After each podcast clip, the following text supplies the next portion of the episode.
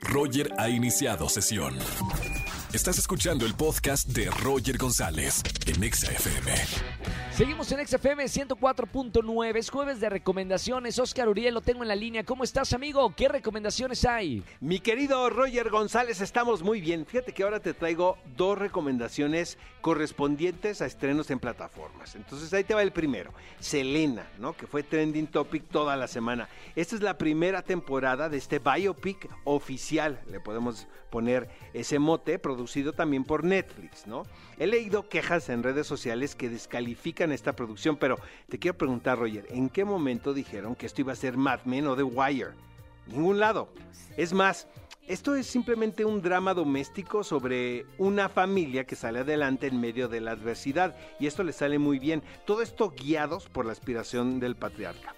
La producción finalmente termina por ser una plataforma de lucimiento para el talentosísimo reparto y en particular sobresale Cristian Serratos, quien es quien encarna a la superestrella del Tex-Mex.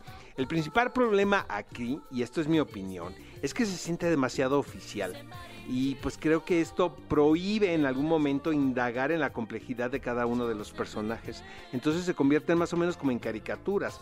Habrá que ver cómo se desarrollan los siguientes episodios. Creo que son nada más dos temporadas, Roger, ¿eh? no, no es más. Por lo pronto la figura de Selena queda relegada a un segundo plano. Entonces así está Selena. Por el otro lado, Mulan en Disney Plus. A pesar de que no se hagan amigos, varias personas de las que nos escuchan ya vieron esta película hace mucho, mucho tiempo. Finalmente estrena oficial en nuestro país en Latinoamérica. Es la producción live action que más me gusta de Disney.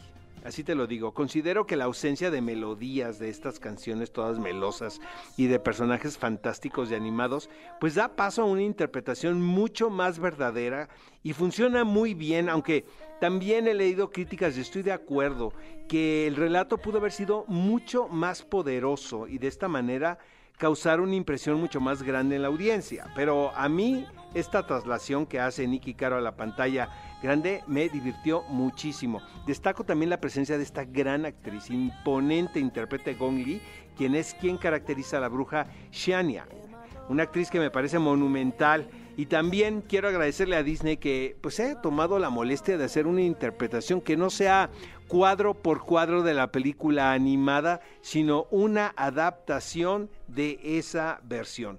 Antes de concluir, mi querido Roger, eh, tenemos el sábado 10 de la mañana, ¿qué película? A ver, un programón loco, la verdad, estará con nosotros Daniela Luján, quien es una de las actrices que le pone las voces a la segunda parte de Los Cruz. Entonces nos escuchamos 10 de la mañana, Exa FM, qué película ver y nosotros hasta el próximo jueves. Gracias, Oscar Uriel. Los escuchamos este sábado, como siempre, en el programa ¿Qué película ver? a las 10 de la mañana.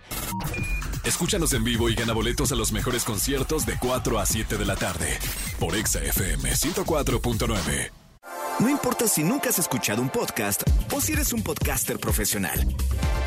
Únete a la comunidad Himalaya. Radio en vivo. Radio en vivo. Contenidos originales y experiencias diseñadas solo para ti. Solo para ti. Solo para ti. Himalaya. Descarga gratis la app.